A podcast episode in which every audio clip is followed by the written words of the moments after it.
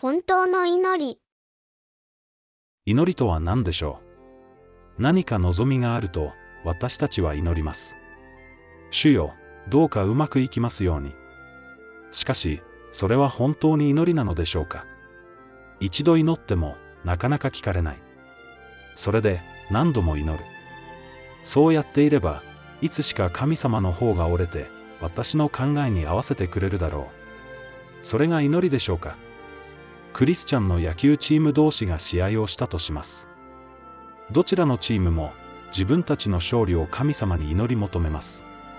たくさん祈った方が勝つのでしょうか信心深い方が勝つのでしょうか勝ったチームは神様の考えを変えることに成功したとでも言うのでしょうか求めなさい。イエス様は言われました。あなた方が私につながっており、私の言葉があなた方にとどまっているならば、何でも望むものを求めるがよい。そうすれば、与えられるであろう。これはどういう意味でしょうか？神様は私たちの欲望を無尽蔵に満たしてくれるということでしょうか？いいえ、違います。そんな願いなら、この世の支配者に頼んだ方が早いでしょ次に悪魔は、イエスを非常に高い山に連れて行き、この世のすべての国々とその映画とを見せていった。もしあなたが、ひれ伏して私を拝むなら、これらのものを皆あなたにあげましょう。求めるな。う。聖書には、求めるなという教えもあります。だからあなた方は、何を食べようか、何を飲もうかと求めるな。また心配するな。思い出してください。主は、私の言葉があなた方にとどまっているならば何でも望むものを求めるがよい、と言われたのです。次のような言葉が、あなたにはとどまっているでしょうかただ、御国を求めなさい。そうすれば、これらのものは添えて与えられるであろう。まず神の国と神の義とを求めなさい。そうすれば、これらのものは、すべて添えて与えられるであろう。私たちが本当にキリストを主とし、この方の王国に属しているなら、世のものを求めず、王国と義のために求めるはずです。そうでないなら、本心は世に仕えているのかもしれません。そのような人の祈りは、ただ欲望を満たすだけのものになってしまうでしょ祈りは儀式でも催促でもない。う。長い祈りをする人が、その願いを聞かれるのでしょうか。言葉が美しければ、その祈りも美しいのでしょうか。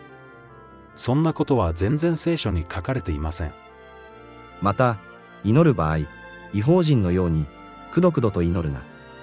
彼らは言葉数が多ければ、聞き入れられるものと思っている。祈りはパフォーマンスではありません。修行でもなければ、義務でも、儀式でもありません。祈りとは何でしょ祈りとは、何も思い煩わないで、あらゆる場合に、感謝を持って捧げる祈りと願いによって、あなた方の願い事を神に知っていただきなさい。祈りとは、会話です。主と交流し、絶えず主につながり続けることです。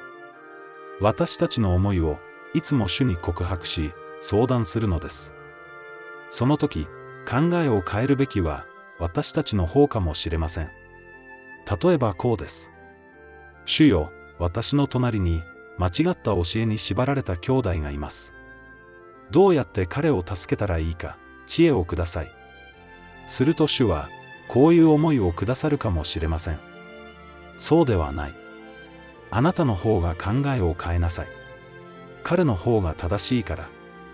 大切なのは、御心が天で行われるがごとく、この地でも行われることです。決して、御心を変えて、私たちの思いを実現させることではありません。イエス様は、まさにそのように祈られました。父よ、御心ならば、どうぞ、この杯を私から取り除けてください。しかし、私の思いではなく、御心がなるようにしてください。父が最善をなしてくださることを、イエス様は知っておられたのです。私たちもこのように祈らなければなりません。繁栄の神学？確かに、願ったものが与えられた、そう証しする人たちがいます。試合に勝った、高級車が与えられた、収入が増えた、地位や名誉が回復した。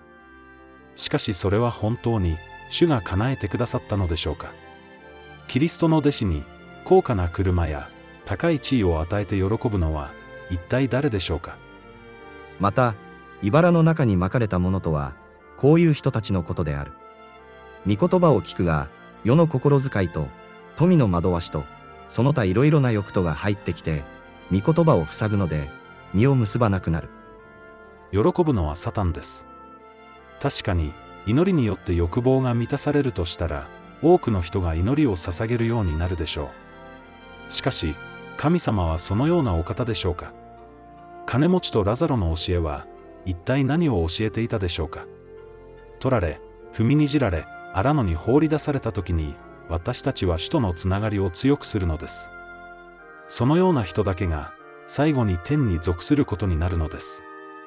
私たちに本当に必要な贈り物は、観難なのかもしれません。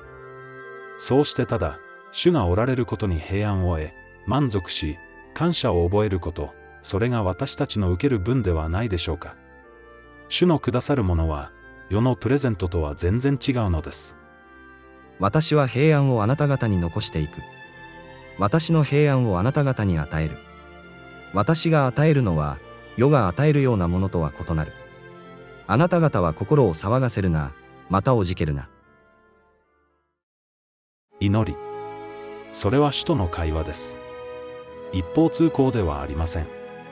私たちの思いを知っていただくと同時に、主の思いで私たちの心を修正することです。決して、主の御心を私たちの思い通りに変えることではありません。その上で、主は私たちが求めるのを待っておられます。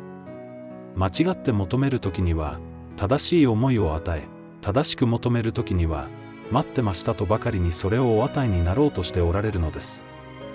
私たちが神に対して抱いている確信は、こうである。すなわち、私たちが何事でも神の身旨に従って願い求めるなら、神はそれを聞き入れてくださるということである。